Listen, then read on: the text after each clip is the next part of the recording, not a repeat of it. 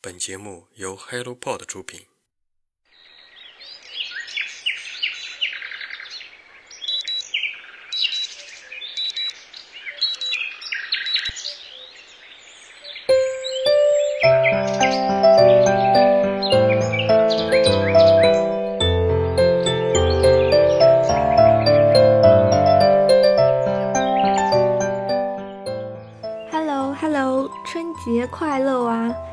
十四号是大年初三，欢迎收听新的一期晨间书适。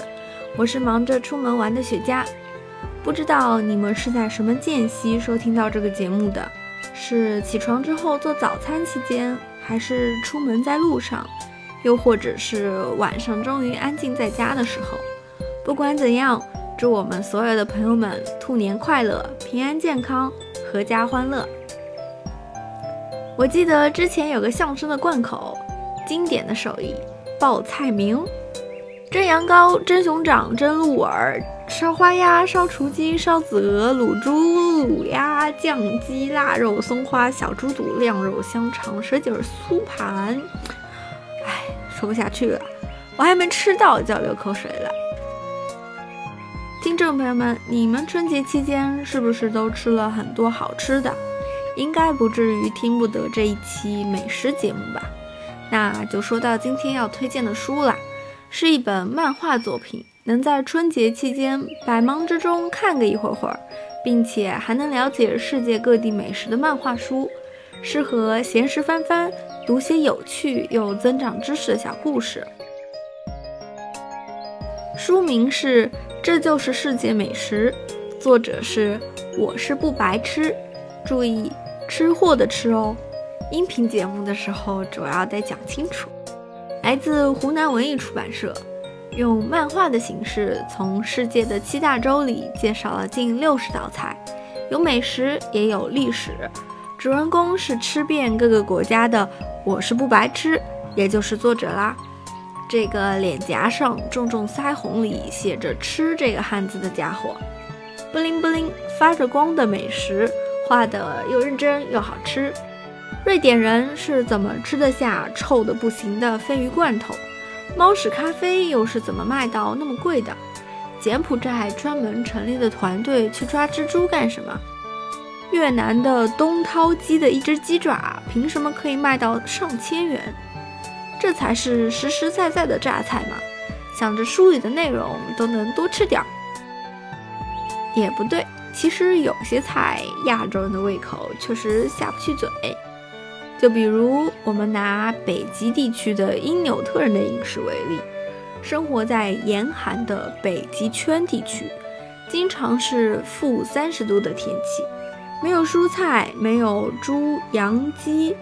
但他们每天还需要补充大量的热量。那冰天雪地里最多的是什么呢？海豹、驯鹿、鲸鱼、三文鱼。所以因纽特人之前被称为爱斯基摩人，意思是吃生肉的人。温馨提示：以下两分钟内容可能会引起不适，如果正在吃饭或者即将吃饭，请做好心理准备。吃生肉的人是怎样的吃法呢？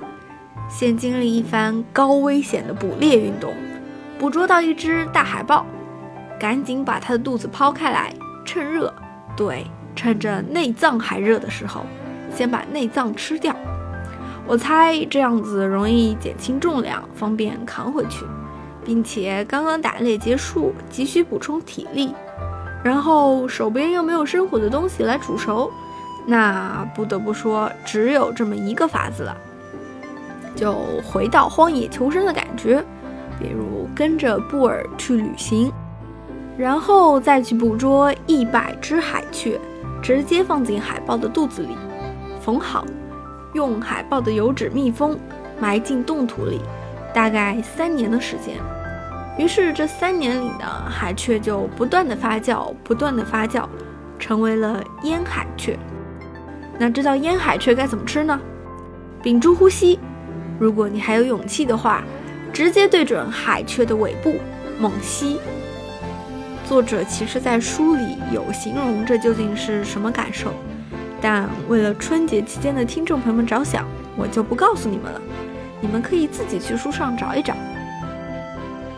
然后他们还有一道叫做因纽特冰淇淋的甜点，驯鹿、油的脂肪和麝牛混在一起，里面撒上鱼油，搅和搅和，并拌上纯天然的冰雪，最后再加一点点的蓝莓。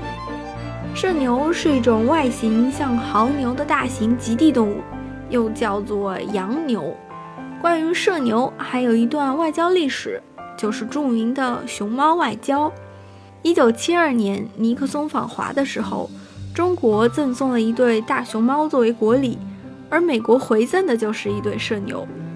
哦，扯远了，再回到这本美食书上来，要介绍世界美食，那么必然逃不掉那些臭名昭著的食物，实实在在的臭名远扬的食物，比如鲱鱼罐头、鲨鱼肉、红鱼块儿。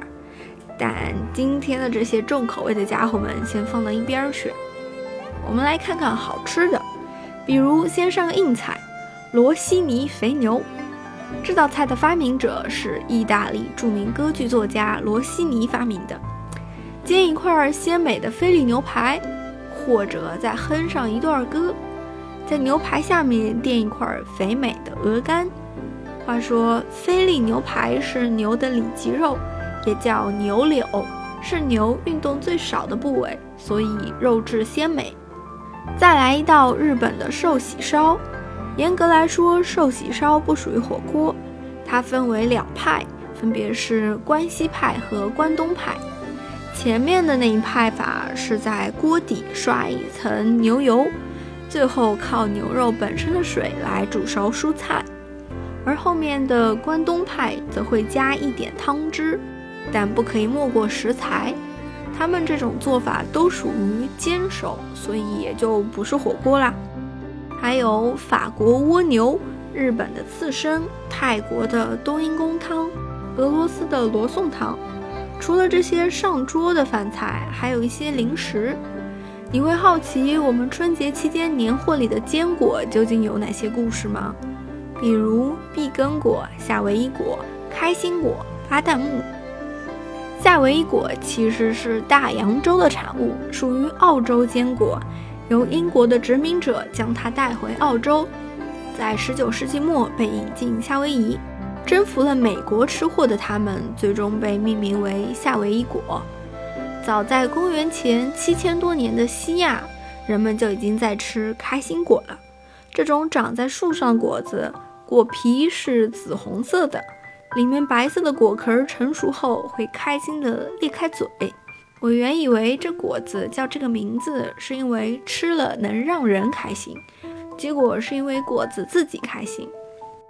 有一种说法认为，开心果是在唐朝通过丝绸之路进来中国的，它的营养价值高，除了矿物质和维生素之外，还含有花青素和叶黄素，所以具有抗氧化和保护视网膜的功能。讲了这么多，不妨去翻书看看吧。来自七个大洲的五十八道美食，开启一场环球吃货之旅。祝你们春节期间都吃得愉快呢！